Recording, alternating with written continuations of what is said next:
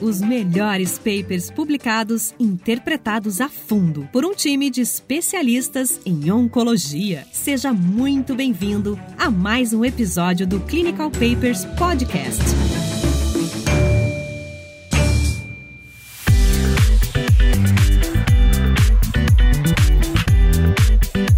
Sejam bem-vindos a mais um episódio do Clinical Papers Podcast. Hoje teremos uma novidade. Vamos discutir câncer de pulmão. É, hoje sem dúvida a gente começa uma nova fase, né, Raniel? A gente vai começar a abrir para novas uh, subespecialidades. Hoje a gente conta com a presença do nosso novo integrante aqui do quarteto, Dr. Marcos, mas uh, em breve a gente vai ter novos, novos capítulos com novas, uh, com novas subespecialidades e alguns convidados aí em outras áreas. Sem dúvida, hoje é um dia importante para o Clinical Papers, né? Sempre uma honra fazer parte parte aqui de, da companhia de vocês, colegas que eu já conheço de, de outros carnavais, de outras ações na medicina. E agora, muito obrigado aí pela, pela parceria em mais esse projeto. Esse é um artigo publicado na revista New England agora em 2011 e fala sobre a redução da mortalidade relacionada ao câncer de, de pulmão com a utilização de baixa dose de tomografia computadorizada né, com baixa dose para screening. Como o Tiago falou, estamos aqui hoje com o Marcos André. O Marcos André é um oncologista clínico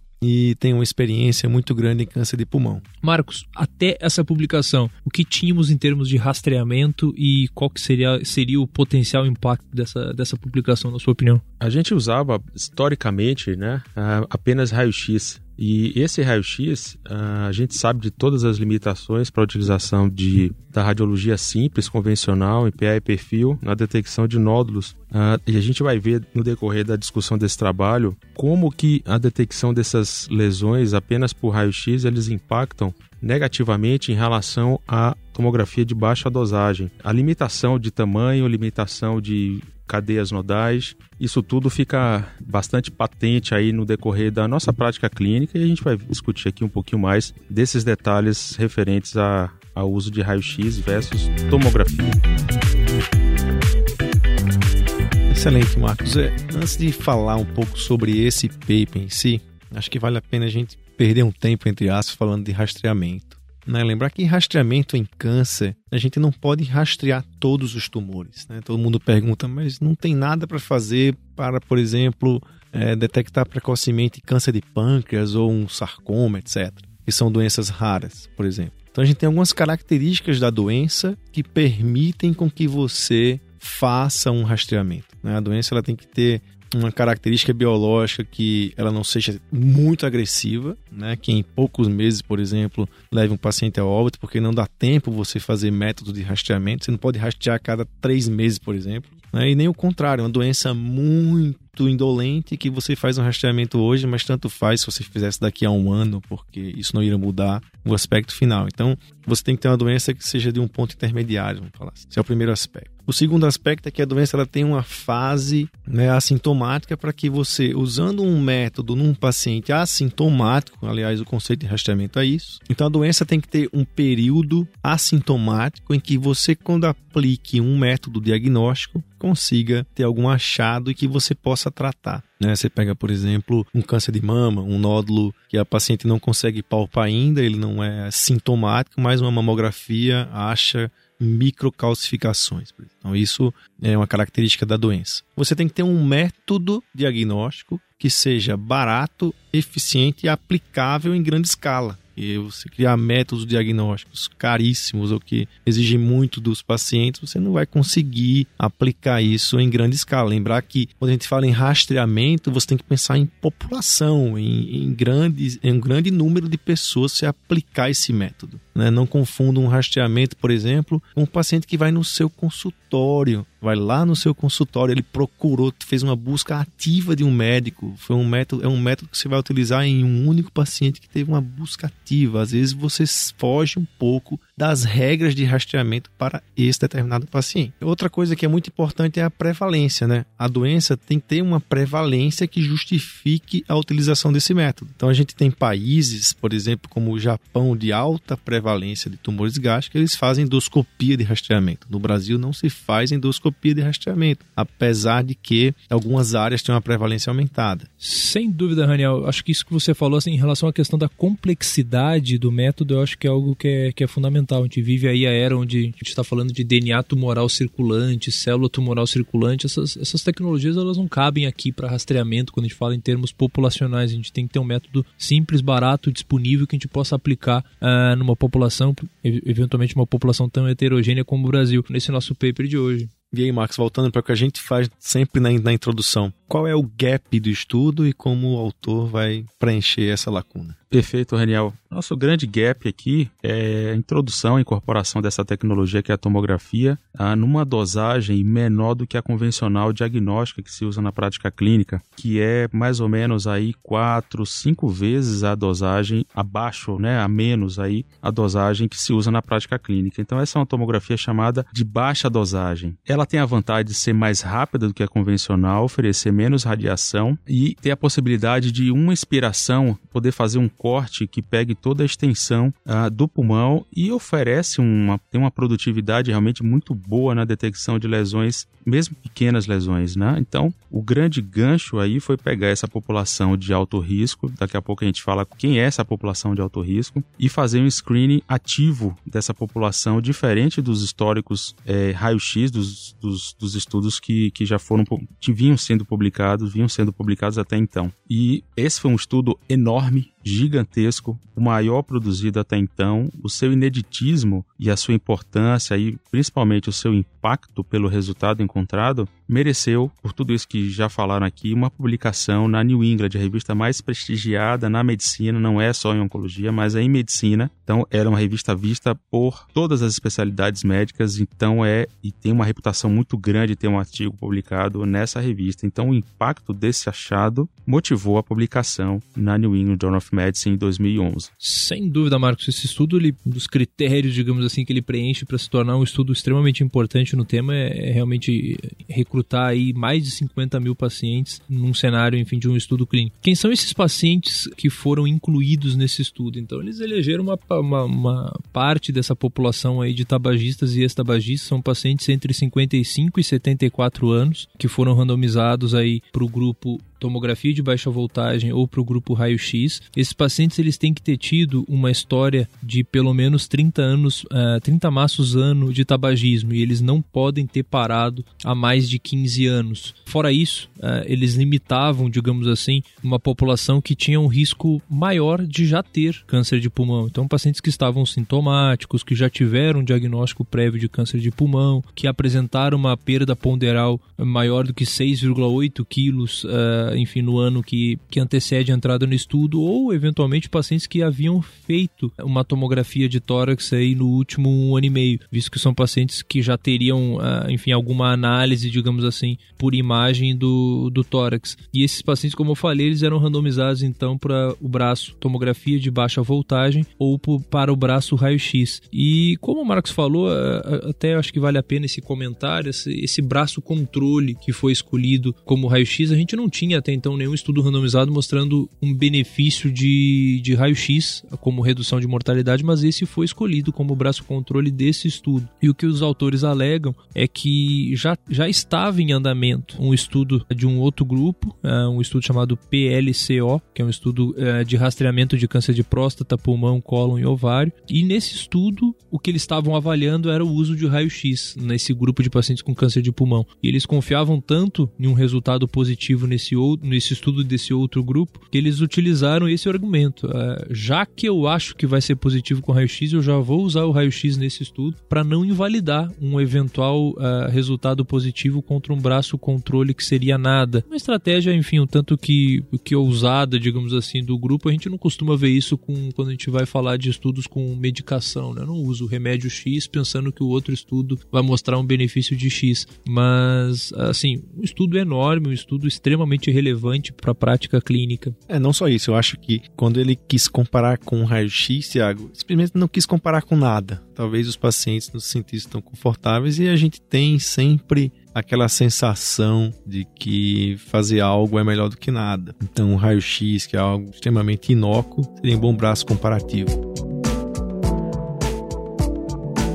E aí a análise é, estatística, né, o endpoint primário foi mortalidade por câncer de pulmão, né, um endpoint duro que a gente chama é, em relação aos grupos, de acordo com o por intenção de tratamento, né? quer dizer, desde a randomização lá de trás, durante todo esse processo de recrutamento, com um poder de estudo de 90% para detectar uma diferença de 21% em redução de mortalidade. Isso quando comparado com o raio-x. E como que foi feito então? Como foi, foram aplicados esses, esses exames de imagem nessa população? Esses pacientes eram randomizados então a um braço tomografia. Nesse braço tomografia eles eles, fariam essas tomografias de baixa voltagem em três anos consecutivos, então são três exames com intervalo de um ano, e o outro, o outro grupo de pacientes random, seria randomizado por braço raio-x, e esses pacientes também fariam é, esse raio-x é, em três anos consecutivos é, com intervalo de um ano.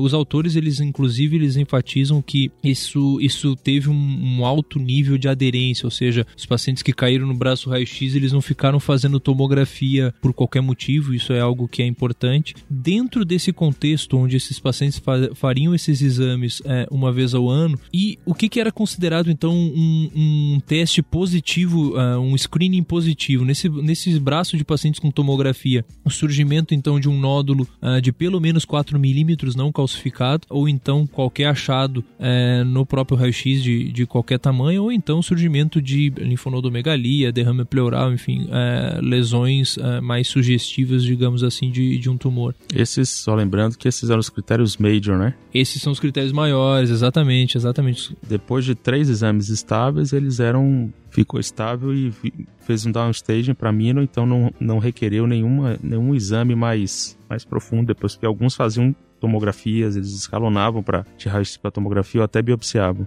É, e outra, outra questão que é interessante e que eles, os autores deixam muito claro é que uma vez o teste de screening vindo positivo, os próximos passos eles eram determinados pela equipe assistente desse paciente. Então, se esses, se esses achados positivos eles se mantiverem estáveis ao longo dos próximos exames, eles é, recebiam então esse downgrade aí para um achado minor. E qual seria a, a abordagem, digamos assim, desse achado novo, seja um nódulo de 5 centímetros que surgiu, 5 milímetros que surgiu na tomografia. Se a equipe vai querer repetir essa tomografia no menor eh, espaço de tempo, se vai fazer uma biópsia desse nódulo, se vai tirar esse nódulo por toracoscopia, enfim. Esse próximo passo, ele, ele era desencadeado pela equipe assistente. Isso também é uma, um, um, dado que é, que é extremamente importante desse estudo. Não existia esse padrão após o estudo positivo, o screening positivo. Na sequência aqui, eles utilizaram alguns endpoints. O endpoint primário, como o Raniel já falou, foi um test screen, uma redução da mortalidade de 21%, de morte por câncer de pulmão especificamente. Usaram também os endpoints como endpoints secundários a, a morte por qualquer causa e a incidência de câncer de pulmão. Né? A gente vai ver que mais para frente uma, uma parte importante das mortes aí no grupo de raio-x se deveu à, à morte por câncer de pulmão, sendo que a, o número para os dois grupos foi bem abaixo disso. Então, daqui a pouquinho a gente chega nesse dado específico de mortalidade por câncer.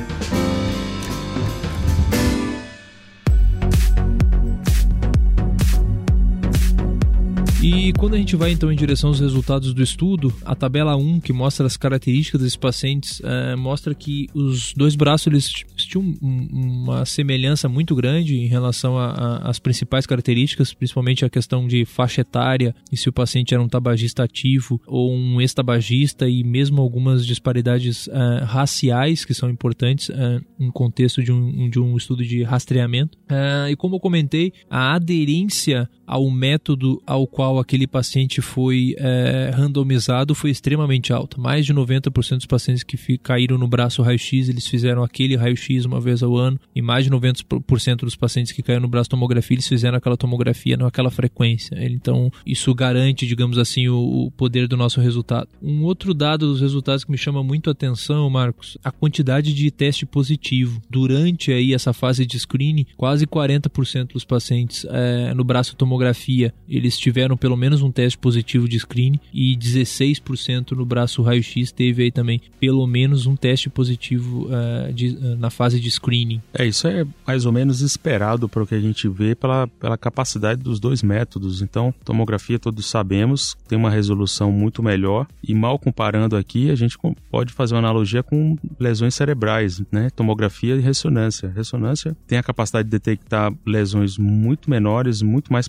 precocemente tomografia. Então, é, é basicamente, é, é, mal comparando, essa, essa comparação. Hoje, raio-x de uma forma populacional tem seu valor, tomografia tem uma capacidade realmente melhor na detecção, mas hoje o raio-x tem limitações muito graves de, de detecção de lesões menores, e isso é que a gente acabou vendo nesse trabalho. Um dado interessante que os atores falam também no começo aí da sessão de resultados é que é, o desfecho mais comum de um teste de screening positivo dentro do estudo foi um novo estudo não invasivo. Então, a, a grande maioria desses screenings positivos que ocorreram dentro do estudo, mais de em torno de 95% deles, digamos assim, era um falso positivo, então de fato não era um tumor. Isso a gente vai ver sempre que a gente fala de um estudo de rastreamento. Uma vez obtido um resultado de screening positivo dentro do estudo, o exame mais comum realizado ainda era um exame não invasivo. Os pacientes provavelmente eles repetiriam ou repetiram uma tomografia. E só um, um adendo é que, apesar de ter tido uma detecção quase três vezes maior, né,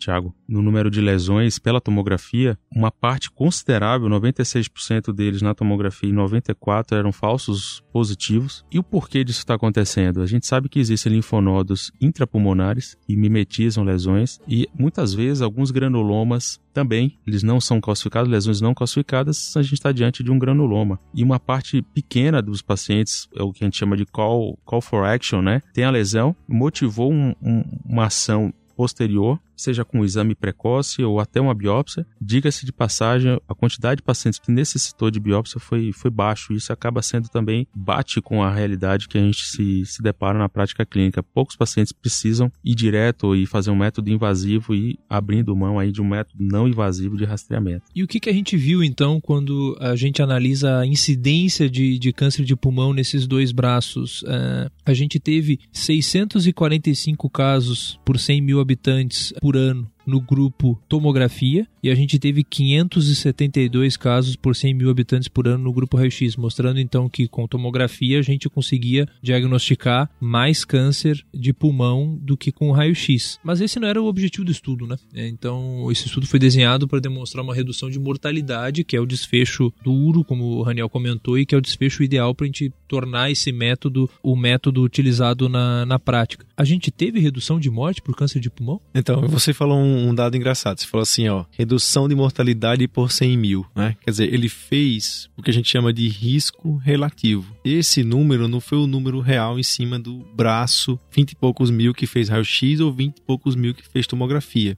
Isso foi uma projeção em cima de 100 mil. E aí, por isso que ele chegou nesse número. Mas por que ele fez isso? Provavelmente porque a incidência foi baixa. A gente viu aqui que mais de 95% é, dos achados eles não se confirmaram ou não fizeram os biópsias, etc. Então, para você ter um, vamos dizer, um engrandecimento desse número, né, para que esse número seja um pouco mais visível, a gente, ele fez um desenho de risco relativo em cima de 100 mil. É, esse é um artifício estatístico. É, realmente o número que a gente gosta de ver é um número mais absoluto. Quer dizer, olha, em cima desses 20 e tantos mil aí, quantos tiveram câncer em relação de um para o outro? Será que chegou nos 21% de diferença? É isso que a gente quer ver um valor real. Mas sem dúvida, uma projeção, se a gente pegar um, né, um país de milhões de habitantes, essas projeções elas fazem todo sentido. Elas são os, as amostras dentro do total. Né? Não dá para você fazer esse screening para todo mundo, então você termina usando desses métodos, sim. E você quer ver uma prova daquilo que você falou no começo do capítulo aqui, Raniel, em relação à questão do curso da doença ser uma variável também importante? Nesse estudo eles não detectaram é, um aumento aí de incidência de câncer de pulmão de pequenas células, tanto no braço raio-x quanto no braço tomografia. É uma doença de crescimento extremamente rápido e que não respeita o intervalo de tempo de um ano entre uma tomografia e outra. Então é um método de,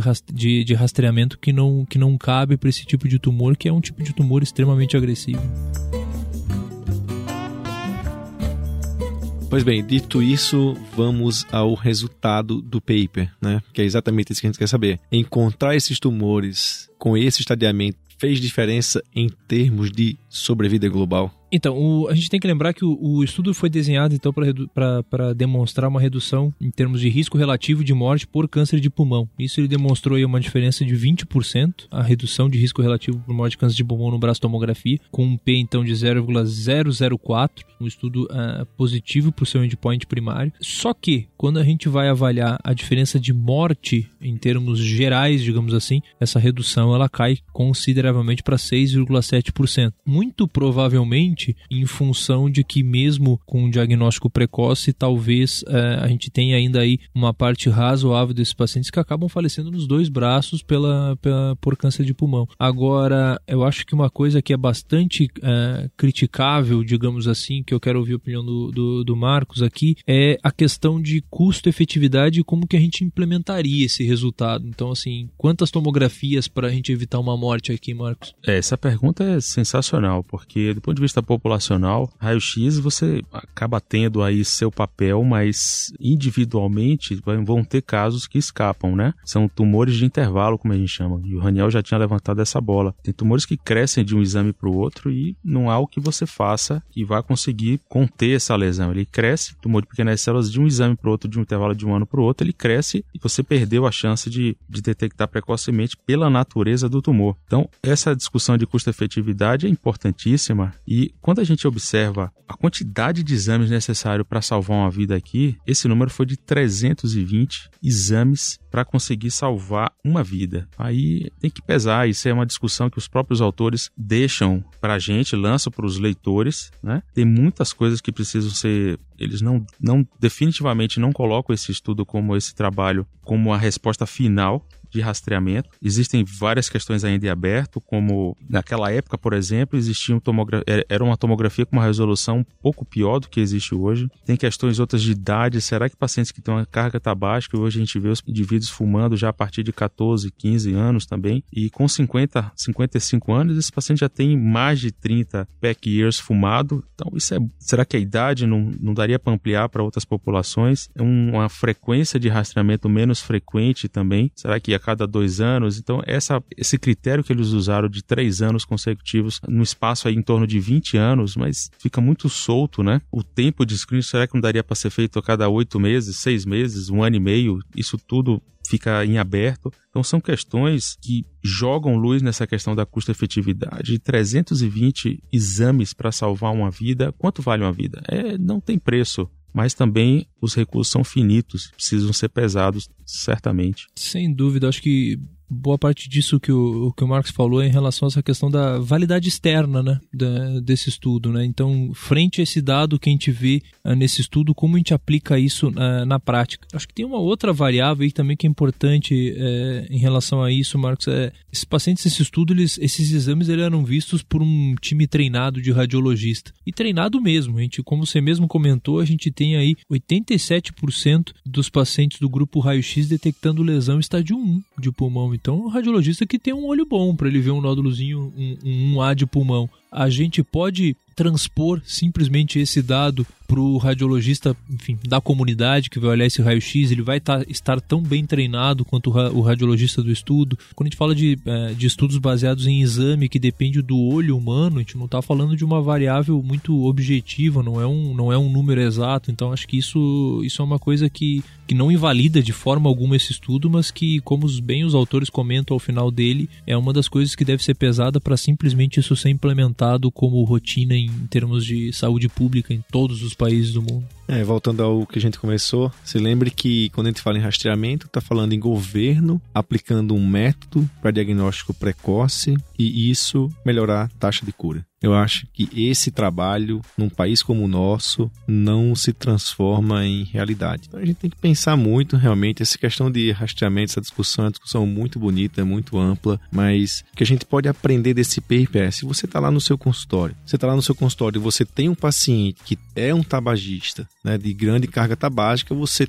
deve oferecer esse método para ele. Né? Eu acho que eu ofereceria. Agora, é muito mais sensato que o governo faça campanhas de prevenção primária do que secundária nesse sentido. É muito, muito mais sensato que o governo trabalhe em não fume do que ficar aplicando tomografia para todo mundo. E isso, Raniel, você está falando é crucial porque um, dois pontos aqui. Primeiro, a educação em torno do tabagismo, dos riscos inerentes, não só de câncer, mas doença vascular, infarto, derrame, DPOC, né? Todos nós temos pacientes DPOC no consultório. É uma catástrofe esses pacientes, né? Aumenta o risco de mortalidade barbaramente desses indivíduos por causas outras, não apenas câncer, né? E vários outros cânceres, não apenas pulmão, esôfago, cavidade oral, bexiga e por aí vai. O investimento em educação, trazendo para a nossa realidade, tem que ser uma prática maciça, um investimento maciço, e isso a gente está vendo. Ano passado teve uma pesquisa publicada, um estudo mostrando, publicado pelo Ministério da Saúde, mostrando uma redução em torno de 40% no número de indivíduos no Brasil tabagistas, em torno de 15% dos das pessoas, né, dos cidadãos brasileiros, fumavam em 2006. E no espaço de apenas 12 anos, a gente conseguiu reduzir isso para menos de 10%, para 9%, com várias variações regionais. Então, a gente tem hoje Porto Alegre como sendo a capital com o maior número de tabagistas, em torno de 14%. E o e Salvador é o outro extremo, 4%. Tendo várias variações aí entre homens e mulheres também, regionalmente, mas homens hoje fumam 12% e as mulheres 6%. Então os homens fumam o dobro das mulheres. Então tem que pegar os nichos, fazer campanhas educativas e cair de 15% para 9% da população fumando. Isso tem um impacto a médio e longo prazo enorme.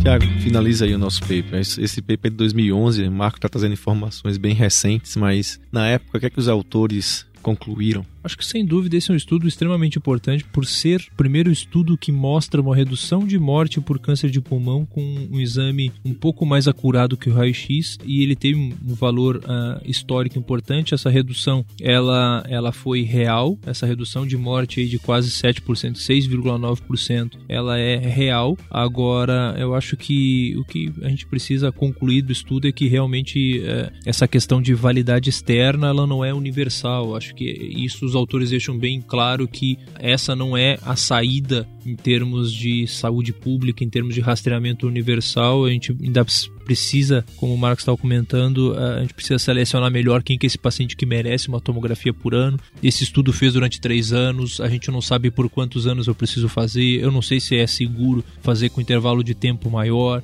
eu não sei se é, não vale a pena fazer com pacientes mais jovens, então todas essas são dúvidas que esse estudo não, não se propôs a responder, eu acho que o que ele se propôs a responder é um estudo positivo, com um desenho muito uh, simples e, e elegante e realmente um estudo com mais de 50 mil pacientes que mereceu a publicação nessa nessa revista de alto impacto. Então é isso, pessoal. Um assunto diferente do que vocês estão habituados a ouvir aqui no Clinical Papers, mas essa é a porta que se abre. Né? O Marcos abriu essa porta de câncer de pulmão e ele vai vir certamente trazendo novos episódios sobre esse tema. Né? Acompanhe o Marcos também no Oncopedia, né? ele é autor do Oncopedia. Você vai nas redes sociais e acompanha as publicações dele. E é isso, sejam muito bem-vindos mais uma semana. Participe do nosso site, vai lá no clinicalpaperspodcast.com.br dê a sua opinião. É muito importante que você fale do que está achando do, do nosso projeto e participe. Até lá, até a próxima semana.